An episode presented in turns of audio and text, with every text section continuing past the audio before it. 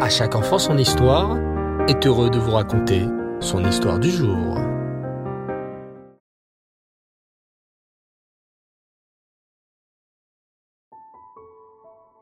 Bonsoir les enfants et Reftov, content de vous retrouver. Vous avez passé un bon Shabbat? Baou Hashem. Alors de retour avec les aventures du peuple juif, à la rencontre de nos tzadikim. Et en ce moment, nous racontons les histoires sur ce personnage incroyable, le prophète Daniel. Vous vous souvenez les enfants que Daniel a été jeté par le roi Dariavesh dans une fosse terrible abritant 64 lions. Mais Hachem a protégé Daniel le tzaddik.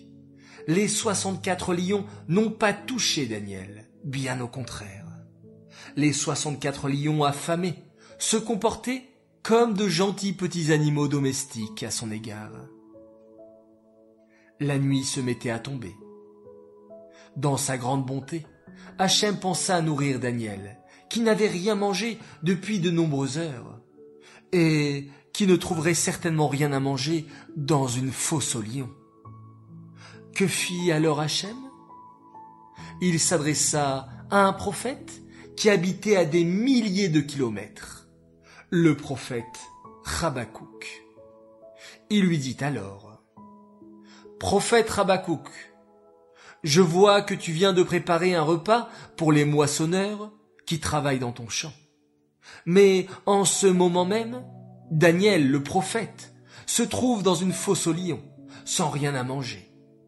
Va, je t'en prie, lui apporter le repas que tu as préparé.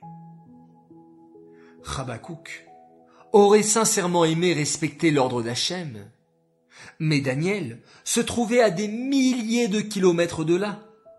Comment le prophète Rabakouk pourrait-il parcourir une si grande distance en si peu de temps? Que fit alors Hachem? Il envoya un ange qui souleva le prophète Rabakouk et le transporta jusqu'à la fosse aux lions. Là-bas, les deux tzadikim mangèrent ensemble le repas que le prophète avait préparé.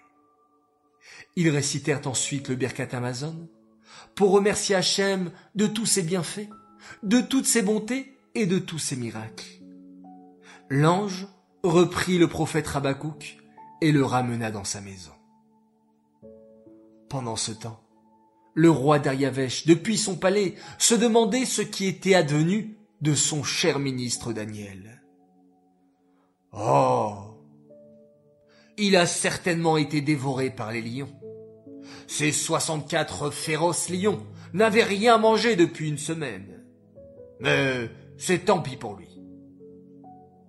Voulant s'en assurer, le roi Dariavesh s'habilla, quitta son palais tôt le matin et se rendit près de la fosse aux lions.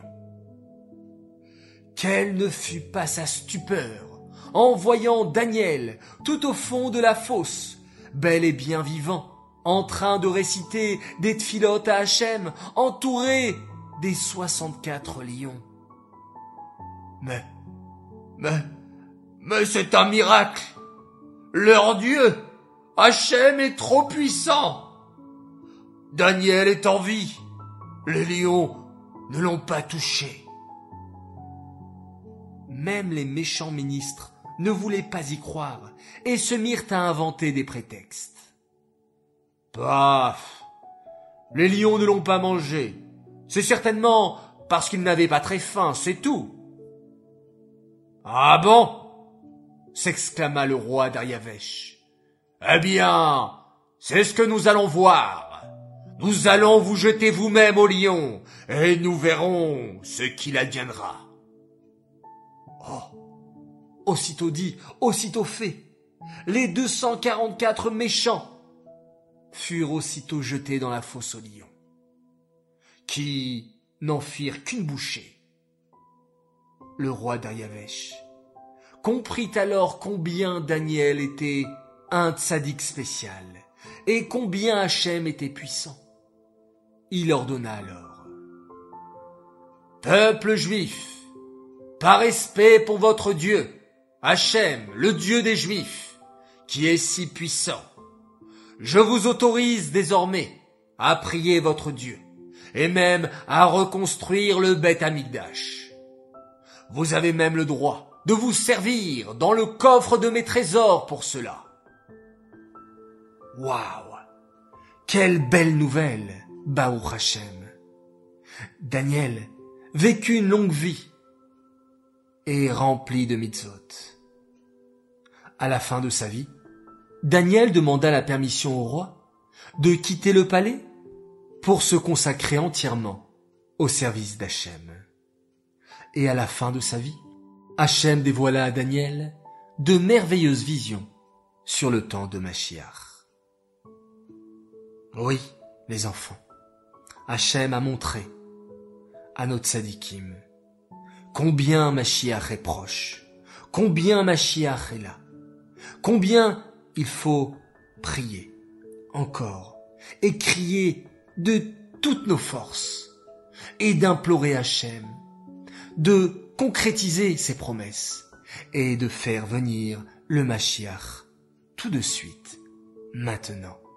Nous sommes prêts, on l'attend, on fait tous plein de mitzvot, on étudie plein de Torah, on fait beaucoup d'Avat Israël. On peut tous demander à Hachem, Hachem, s'il te plaît, merci pour tout ce que tu nous donnes, merci pour nos parents, pour nos frères et sœurs, pour notre famille. Mais ce qu'on désire le plus, du fond de notre cœur, c'est la venue du Mashiach. Cette histoire est dédiée Lelou Nishmat, Avraham Ben Shalom, Aléa Shalom. J'aimerais souhaiter ce soir avec quelques jours de retard un grand Mazal Tov à notre fille chérie, la tzadékette Naomi Chaya Azran, pour ton anniversaire de 6 ans. Ton amour des mitzvot et de la Torah nous rend très fiers et heureux. Ton sourire et ta joie remplissent la maison de lumière. Ta sœur Sarah, tes frères Raphaël et Ishaï, ton papa, ta maman et toute ta famille te souhaitent une vie remplie de bonheur, de Torah et de mitzvot. Voilà, très chers enfants, je vous dis à tous, Laila Tov, passez une très belle nuit, remplie de beaux rêves. On se quitte comme d'habitude en comptant. Hier soir et aujourd'hui, nous sommes le 31e jour du Homer. Ayom, Echad Yom, Shavuot, Ushlosha Yamim, La Homer. Arachamanu Yachazir, Lanu, Avodat Bet Amigdash, Tinkoma, Bimera, Beyamenu. Amen. C'est là. Bravo les enfants de compter avec moi. Tous les jours le Homer, vous êtes formidables, de vrais tzadikim. Nous devons progresser dans la Mida et dans la Sira Tiferet Shebeod. Savoir faire les bons choix pour toujours vivre dans le Hod, c'est-à-dire dans la reconnaissance, reconnaître le bien partout, le bien dans le monde, le bien chez son prochain, le bien en nous-mêmes. Nous sommes tous des personnes extraordinaires, il faut le savoir, et on doit continuer à l'être et à progresser. Laila Tov, on se quitte en faisant un merveilleux schéma Israël.